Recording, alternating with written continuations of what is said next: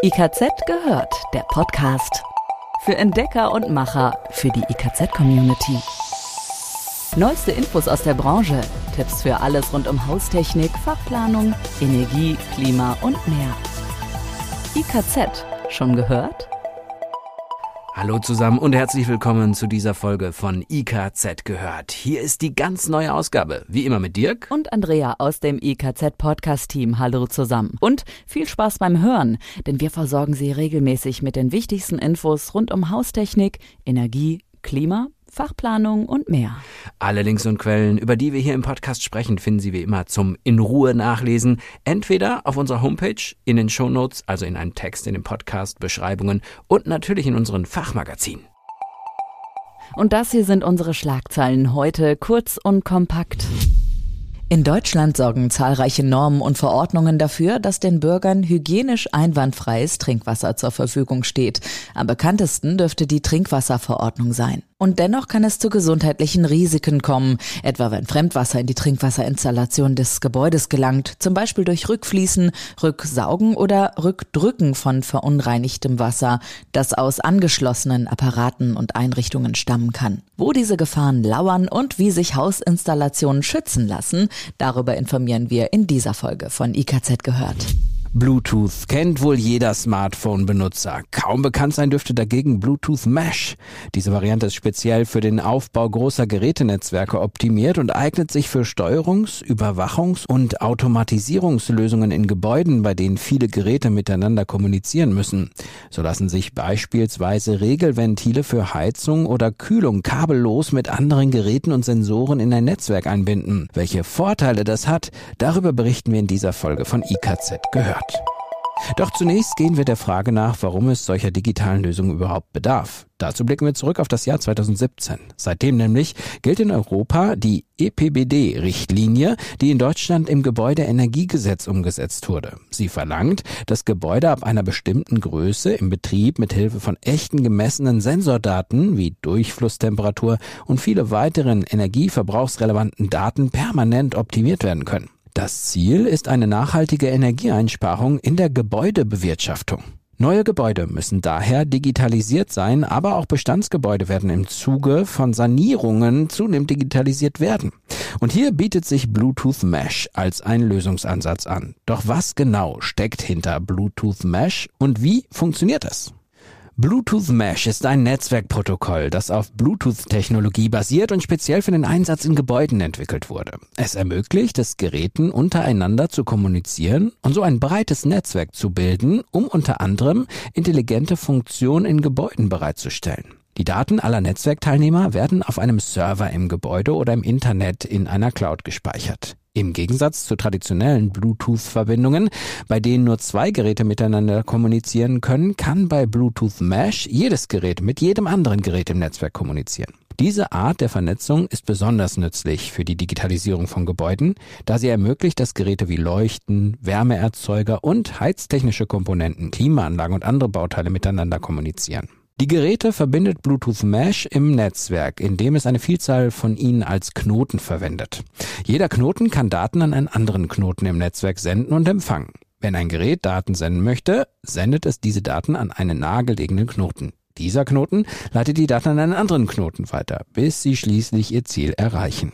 Ein Knoten in einem Gebäude kann zum Beispiel ein Tablet zur Sollwertverstellung der Raumtemperatur, zur Lichtsteuerung und Einstellung von Jalousien sein oder ein Temperatursensor oder ein Heizungsregelventil für den automatischen hydraulischen Abgleich. Jeder Knoten im Netzwerk hilft dabei, die Daten weiterzuleiten, indem er sie an den nächsten Knoten weitergibt. Diese Art der Datenübertragung ermöglicht es, dass Daten über große Entfernungen gesendet werden können, ohne dass eine direkte Verbindung zwischen dem Sendegerät und dem Empfänger erforderlich ist. Außerdem ist die Verbindung robust, da sie auch dann funktioniert, wenn ein Teil des Netzwerks ausfällt. Bluetooth Mesh ist prädestiniert für Gebäude, in denen eine große Anzahl von Geräten verbunden werden müssen, weil es ein sehr großes Netzwerk von Geräten unterstützen kann.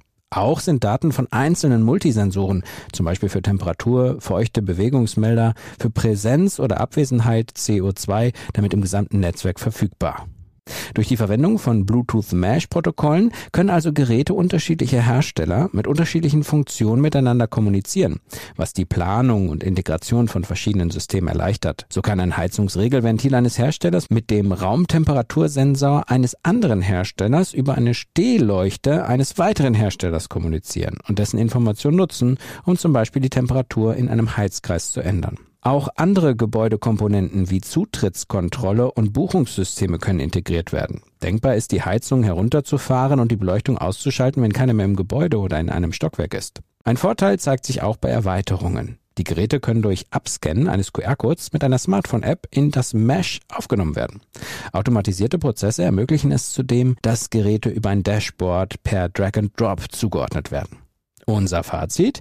Bluetooth Mesh eignet sich für mittlere und große Gebäude. Es erleichtert Planung, Bau und Inbetriebnahme und optimiert die Gebäudebewirtschaftung.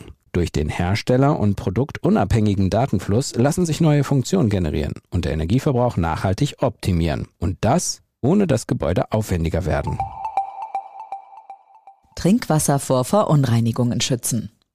Zunächst einmal wollen wir der Frage nachgehen, wie Fremdwasser überhaupt in die Trinkwasserinstallation gelangen kann. Da gibt es gleich mehrere Möglichkeiten. Das kann zum Beispiel über einen Brauseschlauch geschehen, der in einer mit Wasser gefüllten Badewanne liegt. Wenn zeitgleich der Druck, aus welchen Gründen auch immer, im Trinkwassersystem abfällt, kann es zum Rücksaugen kommen. Ebenso kann über die Füllvorrichtungen zwischen Heizungsanlage und Trinkwassernetz schmutziges Heizungswasser in die Trinkwasseranlage gelangen, wenn der Druck auf der Heizungsseite höher ist ist als auf der Trinkwasserseite. Eines wird deutlich. Es müssen in der Installation mehrere Faktoren zusammenkommen, damit es zum Rücksaugen kommen kann.